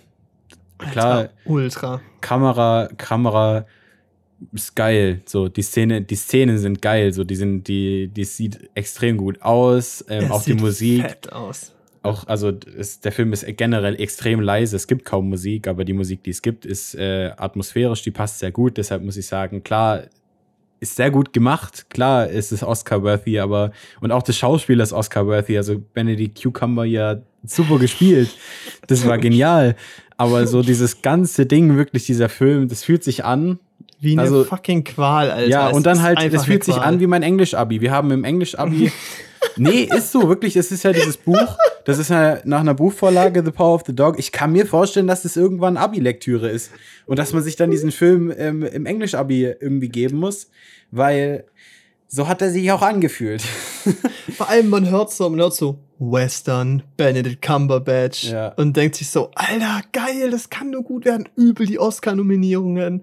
Dein, dann, ich habe gerade nochmal nachgeschaut, äh, Jane Camp Campion? Ch Ch Champion, aber da fehlt das H. Campion. Wir war eine gute Regisseurin angeblich, keine Ja. Ahnung, ich habe jetzt noch nichts von der gesehen, aber ganz besonders scheinbar, also wichtig. Mhm. Ähm, und denkst du, da kann ja nichts schief gehen. Nominierung für beste Kamera und so. Aber dieser Film wirklich, also alle, die The Revenant gesehen haben, wissen, was es heißt, dass ein Film leise ist und lange braucht. Ja. Und jetzt stellt euch das vor und zieht's einfach nochmal, so hängt nochmal die Hälfte einfach dran. Vom Gefühl her, ja. Und nimmt ungefähr, ja, alle Action davon einfach raus. ja. Alter, dieser Film braucht so lang, bis irgendwas passiert. Und wenn das passiert, passiert eigentlich doch nichts. Also, weil, Ja, und dann ist es halt auch, Oh. ähm, was uns ja direkt danach aufgefallen ist, war einfach, dass immer Shots extrem lange gehalten werden. Also du siehst, und das ist, und das macht es Und das ist ja schon atmosphärisch, weil die Atmosphäre soll unangenehm sein, aber mir war das teilweise zu unangenehm, weißt du? Ja. So, das Du ist so einen Shot, wo ja. die Mutter so in das, also die, die, die Frau, die eingeladen Frau in das Haus der Familie kommt, und dann Ja. kommt die in ihr Zimmer rein und dann läuft die so dahin, steht, sich- steht so da. Und dann läuft sie zum, zum Bett, legt ihre Sachen drauf, hockt sich hin. Dann steht sie nochmal auf, zieht ihre Schuhe aus, hockt sich wieder hin. Und du hockst da und denkst dir so, bitte, bitte erlöse mich. Irgendwo anders hin, raus, Pferde, Mach irgendwas. doch was. Bitte, bitte, wirklich. Es ist so schmerzhaft gewesen, wie lange Sachen gehalten wurden. Ja, und auch, wirklich. Und was auch an diesem Film mich so sauer gemacht hat, ist, die Leute reden nicht miteinander. Die, Ja, aber das ist- darum. Das ist das Es, Ding. ist, es soll bedrückend und ja. anstrengend sein. Und das ist so, dessen Sachen, die verstehe ich auch, aber dessen Kombination mit zu langen Bildern kotzt mich so an. Es hat mich so das sauer macht, gemacht. ja, das macht es so, oh Gott, sag doch endlich, So. was du fühlst. Und das ist Ja. ja, und deshalb, das sage ich auch, also deshalb fühlt es sich an wie, ein, wie so ein scheiß, wie so ein scheiß Englisch-Literaturding, das man sich irgendwann mal angucken oder äh, hier anschauen muss, äh, anschauen oder lesen muss im Englischunterricht, weil die, ähm, keine, kein einziger dieser Charaktere spricht jemals aus, was er fühlt. Also wirklich null. Du, so du, und, und es wird auch so zum Beispiel auch so innerer Frust oder so, die bauen den nie ab, die schreien nie rum oder so. Es ist Ja. immer nur so, es ist immer nur unangenehm. Es ist alles Und- unterdrückt einfach. Ja, und deshalb lässt der Film halt bei den Charakteren so viel Interpretationsspielraum zu, dass man halt viel äh, darüber nachdenken kann, wenn man sich damit auseinandersetzen möchte. Und deshalb denke ich, dass es halt so ein Ding ist, so, das könnte irgendwann mal Abi-Lektüre sein. Ja, und es ist auch, glaube ich, ein Film, der auch sehr viel abräumen wird, weil er eben genauso ist. Das finden die Oscar-Leute ganz geil, so die Academy. Ja, das ist super. Aber es ist so, diese Szene, da lädt der Bruder, der eine Bruder, der jetzt eine neue Frau hat, lädt den Gouverneur ein zum Abendessen, bla bla, Ja. und sagt halt zu seinem anderen Bruder, der halt Kuhzüchter ist oder so, weißt du, dass er sich halt bitte ja. waschen soll. Aber das sagt er nicht. Es braucht drei Minuten, bis er sich traut, seinem Bruder zu sagen, dass er sich doch bitte waschen soll. Der ist dann ultra angepisst, sagt aber auch nichts und wie so ein kleines Kind kommt dann einfach nicht zum Essen. Zack. Ja, ja Das ist so ein bisschen, ähm, ja, wie du es gesagt hast, diese Figuren sind an sich echt spannend und ich finde diese Familiendynamik auch sehr interessant hm. und so richtig quälend. Und eben diese Introduce, also diese Einführung dieser ähm, der Frau dann und dem Sohn so gesehen, diese Dynamik ist extrem spannend und der finale Plot, die Auflösung von dem, was dann passiert, ist auch interessant und kann man sich auch gut mitdenken. Hm. Aber es ist so, bis dieser Film ins Rollen kommt. Der Film macht so viel äh, Voraufbau für eine Story, die dann im Endeffekt eine Viertelstunde geht, quasi, Ja. oder eine halbe Und ganz Stunde. ehrlich, ähm, der Film, der, weh- der ist ja, die, ja genau, da passiert nichts, der ist die ganze Zeit geheimnisvoll. Keiner der Charaktere sagt, was er fühlt. Man sieht überhaupt nichts zu dem Thema. Nichts. Aber die Auflösung von dem Ganzen, die ist so plump, finde ich. Ich will den Film nicht spoilern, falls ihn sich jemand angucken will, aber ganz Ja. zum Schluss, so der, der Film wird ja eigentlich dadurch aufgelöst, dass der Arzt dann zu dem kommt. Okay, stopp. Ja, Spoiler, Spoiler. Spoiler, Spoiler, Spoiler. Skip mal 10 Minuten, bis gleich. Ja, also der, der ganze Film wird ja dadurch ausgelöst, also gut, dann, dann spoilere ich jetzt richtig. Äh, Ja. Der Film wird ja dadurch aufgelöst, dass dann am Ende der Arzt, der den Bruder obduziert hat, kommt und sagt, der Bruder ist am Milzbrand gestorben. Das ist so eine Krankheit, die von Kuhn, die Kühe haben können, die von Kuhn übertragen wird. Und dann ist wirklich, dann muss jedem klar sein, der drei oder vier Gehirnzellen hat. Jedem, ja, ist so, jedem muss klar sein dann, wie der, wie der gestorben ist oder warum der gestorben ist. Und das, ähm, ganz ehrlich, irgendwie hat mich das dann gestört, weil der ganze Film ist so geheimnisvoll, nie wird was ausgesprochen. Der Film hat so viel Interpretationsspielraum in seinen Charakteren, aber der Plot ist dann so plump aufgelöst. Oder? Ich meine, ganz Ja. ehrlich, du, weil du, weil du hattest ja, du, also theoretisch kann man da schon selber drauf kommen. Und wenn der Film so geheimnisvoll sein möchte, und das, das will er ja auch unbedingt sein, dann löst doch nicht den Plot so plump auf, indem er am Ende einen Arzt dahinstellt, der sagt, ja, er ist am Milzbrand verreckt. Und dann muss, und dann muss Und dann wirklich jedem Bruder klar. noch mal, dann sein Bruder nochmal sagt, er hat aber nie kranke Tiere Genau, gefasst. genau. Das war eine Ähm, wichtige Regel. Das war die oberste Regel. Ö. Und- Ei, wer da Böses denkt. So. Das hat mich ultra gestört. Ja, also mich hat das jetzt nicht so gestört, weil ich einfach froh war, dass endlich mal was gesagt wurde und was passiert ist. Da hat mich diese Plumpe halt weniger gestört, aber so, ich verstehe deinen Frust da, weil halt die ganze Zeit der Film nichts sagt und die Fresse hält und dann da aber dann so richtig vorkaut Eindeutig. und Ja, einfach hinlegt. da ist er so. dann halt komplett eindeutig. So. gefühlt eine PowerPoint auspackt und nochmal alles zeigt. So. Ja, ist so. Das ist so, das ist, weil ganz ehrlich, das macht es dann wieder weniger, weniger geheimnisvoll irgendwie. Dann lasst es halt, dann lasst es doch einfach unausgesprochen so, weil ganz ehrlich, wenn der Zuschauer danach drüber nachdenkt, wird ihm auch klar, wie der verreckt ist. Ja, und das ist dann auch interessanter, wenn man sich so ein bisschen selber denken kann. So. Ja. Aber es ist nee, halt. es ist so ein bisschen dieser Film. Wir haben ja danach auch das Behind the Scenes geguckt und oh, dieser Film ist so krass pretentious. Ja. So. Es ist schon echt baity und oh, oh, wir sind so, oh, wir sind so edgy. Wir zeigen nur so Nuancen und oh, wir sprechen äh, das Thema äh, Heterosexualität an, aber nur leicht. Nur subtle, den Rest könnt ihr euch selber denken.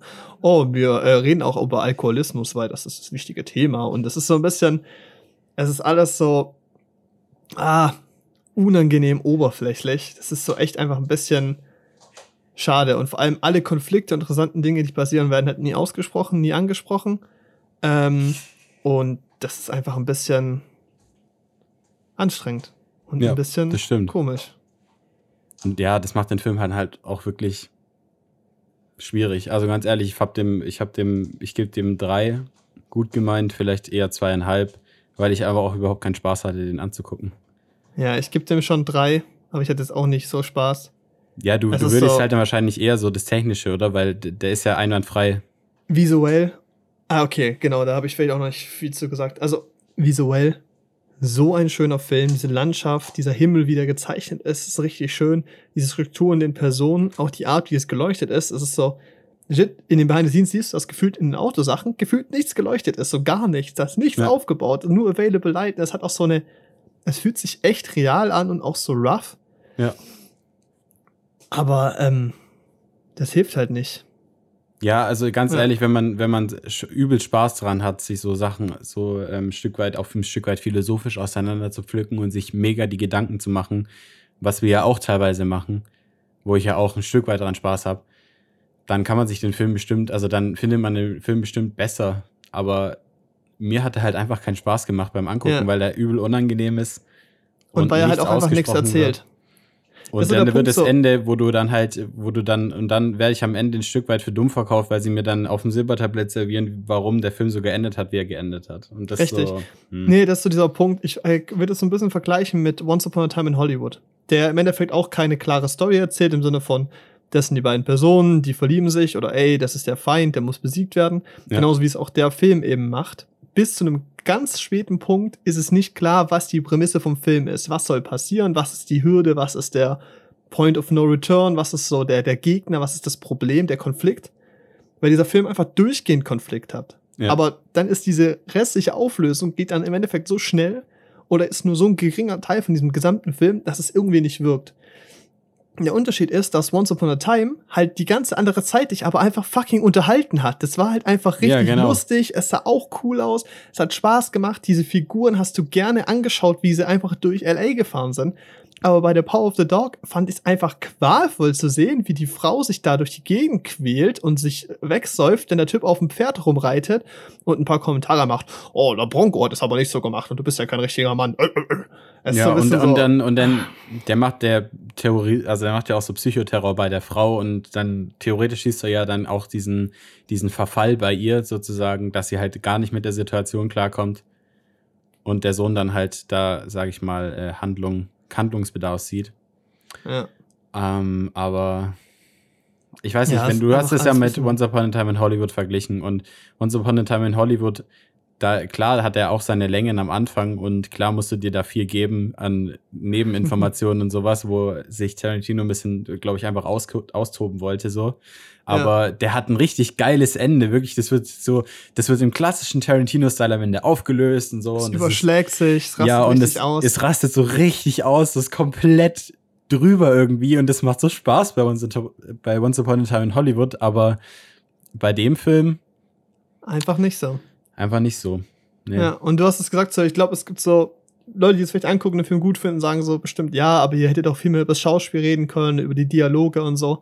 Ja, die sind gut geschrieben und die erzeugen eine Atmosphäre, einen Druck. Du bist angespannt als Zuschauer. Aber alles zu einem Rahmen in diesem gesamten Komplex von es ist zu viel und es passiert aber trotzdem nichts. Es ist so schwer vielleicht zu erklären. Ähm, Ja. Ich habe mich mega auf den Film gefreut und Alter. Nee, also Nee, ich wurde da auch ziemlich nicht. enttäuscht. Ich dachte auch, ich schaue mir den an und finde ihn extrem gut, aber ich finde ihn nicht extrem gut. Ja. Ähm, es ist halt, das ist ja, jetzt muss man dazu sagen, auch eine sehr subjektive Einschätzung von mir, weil ich halt Ja, den same. nicht gut fand. aber es gibt Ja. halt, aber weil einfach, ich fand es halt einfach so. Mich hat es halt gestört, so, dass so halt am Ende dann das so plump aufgelöst wird und man für dumm verkauft, also ich habe mich für dumm verkauft gefühlt, auch erst im Nachhinein, als ich es gesehen habe, jetzt nicht so, aber so im Nachhinein, weil ganz ehrlich, wenn man über den Film nachdenkt, kann man selber drauf kommen, warum der so endet, wie er endet. Und ähm, ich finde ich find halt einfach, das ist halt mein subjektiver Eindruck, ich hatte keinen Spaß, den zu gucken und er kam mir Ja. extrem lang vor, er war ziemlich erdrückend und zum Beispiel so ein Joker war auch erdrückend, wegen seiner Grundstimmung einfach ja.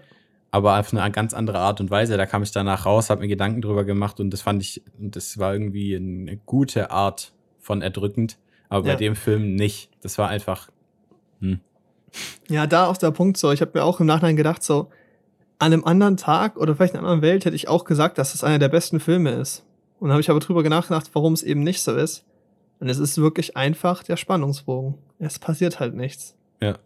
Und, Und ich es mein, ist so, ja, die recht. Spannung könnte da sein, wenn es kompakter wäre. Wäre das diese Erdrücktheit auch viel interessanter, aber du wirst dann irgendwann müde an dieser Emotion und an dieser Darstellung und dann braucht es zu lang, dass sich das eben nicht auf diesen ganzen Film lang zieht.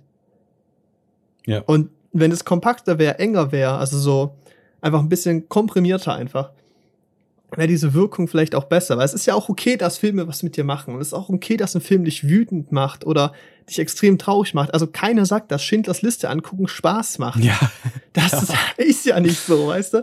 Aber das ist ein guter Film und das sagt auch jeder so. hm. Der so ein bisschen trennen kann von, okay, ich fühle mich jetzt zwar scheiße, aber der Film war echt gut, weil er es mit mir gemacht hat. Aber bei The Power of the Dog merkst du, dass du ein drückendes Gefühl hast, aber du bist einfach genervt von dem Film und nicht von der Emotion, sondern von diesem Gesamtkonzept, wie dieses inszeniert ist und sowas. ja, ich weiß es nicht, bin, ob ich zu blöd dafür bin, aber ich ähm, verstehe den Titel auch nicht so richtig. Vielleicht auch, weil wir den auf Deutsch geguckt haben. Vielleicht sollten wir den auf, äh, vielleicht sollten wir, also vielleicht muss man ihn sich nochmal auf Englisch angucken, wenn ich nochmal Ja. drei Stunden verschwenden will. Können wir Ähm. irgendwann mal machen. Schau mal, 1,25 Geschwindigkeit geht ja bei Netflix.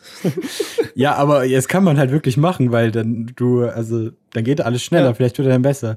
Nee, ähm, außer dass sie einmal diesen Shot gezeigt haben, wo, da, wo man an dem Berg den Schatten von einem Hund sieht, der da rein gefotoshoppt wurde, hast du dann, hast du doch nix, oder? Was mit einem, Ja. eine Referenz zu diesem Power of the Dog und zum Schluss die Bibelstelle, die ich halt nicht verstanden habe, weil Und bestimmt ist Bronco eigentlich ein Hund. Zeigen so zehn Minuten, ja, die zeigen so zehn Sekunden diese Kack-Bibelstelle und man denkt, und, und Liest der liest sie kurz, okay, ja, cool. und der liest und dann, ja, befreie mich von der Macht des Hundes. Bumm, fertig. Ja, anyway. Also Leute, ich habe dem drei gegeben, du hast dem zweieinhalb gegeben, hast du gesagt, oder? Ich gebe ihm zweieinhalb und ich gebe ihm und, und gut gemeinte drei halt einfach, weil er sehr gut gemacht ist. Ja, richtig. Ja, weil akustisch ist es, also wenn ein Film sehr leise ist, ist es anspruchsvoller, den Sound klar zu machen. Ja. Wenn du einfach viel Akustik hast, kannst du einfach ganz viel verstecken. Genauso wie visuelle Effekte, wenn du nur einen visuellen Effekt zentral hast, so. Ja. Dann muss der gut sein. Aber wenn du eben wie bei äh, Moonfall einfach tausend Effekte draufklatscht, kann sein, dass es irgendjemand übersieht, dass die scheiße aussehen. ähm, das heißt, das Sounddesign ist echt gut und ich glaube auch, dass Benedict Cumberbatch gewinnen wird, weil er echt brillant gespielt hat. Ja, aber ja, klar. hilft halt dem Film nicht, also dem Gesamtkonzept. Nee. Fand ich kacke, fertig. Ja, ja. Also guckt ihn euch vielleicht an, wenn ihr viel Zeit habt und Lust habt äh, zu interpretieren, mal wieder euren Deutschunterricht nach oder euren Deutsch- oder Englischunterricht Ja. mal wieder nachleben wollt. Und sagt uns dann, was ihr davon haltet. Ja, ja keine Ja, ich Ahnung. glaub- ich, ich glaub- vielleicht werden wir jetzt von Philosophiestudenten gelüncht, aber Hoffen fand den- nicht, ne? ich fand den Film halt einfach nicht so gut. Ja. ja. Und das ist halt für mich ein sehr wichtiger Faktor. Hatte ich Spaß beim Anschauen und ich hatte jetzt nicht so Spaß beim Anschauen. Und ich finde so Spaß vielleicht das falsche Wort, weil Ja, du sagst genau. so, stimmt, das Ja. ist, hast du keinen Spaß, aber Ja, ich glaube, wir wissen alle, was du damit meinst. So. Ja, genau. so. Aber also habe ich das Erlebnis, hat das Erlebnis einen Mehrwert für mich so. Ja. Hat es in dem Fall einfach nicht gehabt, so ich weiß nicht. nee, gar nicht. Ey, wir sind bei einer Stunde zehn. Ähm, die Tradition geht weiter. Ähm, Das Bewerbungsgespräch fragen, die machen wir nächstes Mal oder Würde übernächstes ich Mal. auch sagen. Aber direkt am Anfang. Zeit. Ja. Weil wir hatten jetzt aber auch echt viele Filme, über die wir reden mussten und auch Sachen, wo wir echt viel, haben zu sagen gesehen, hatten. Ja. Ähm, ja, genau. Wir kriegen. Klassische Filmepisode, ja. In nächster Woche wird es wahrscheinlich nicht so viel sein. Wahrscheinlich hauptsächlich Uncharted. Ähm, und, oh, okay, kurzer Randfakt. Ich habe jetzt die erste Staffel Office fertig geschaut. Alter. Geil. Und wir sind in der Mitte von der zweiten. Und es Nice. ist, dieser Unterschied zwischen erster und zweiter Staffel ist immens. Also Das so ist vom- immer so. von den Figuren halt. Das ist krass. Ja, weil halt Feedback kommt und so. Ja. Aber da können wir wann anders drüber reden. Ähm, ich würde per se sagen, wir hören uns nächste Woche wieder. Mhm. Wenn es wieder heißt, Janne und Paul Podcast. Alles klar, bis nächste Woche. Bis nächste Woche. Tschüss.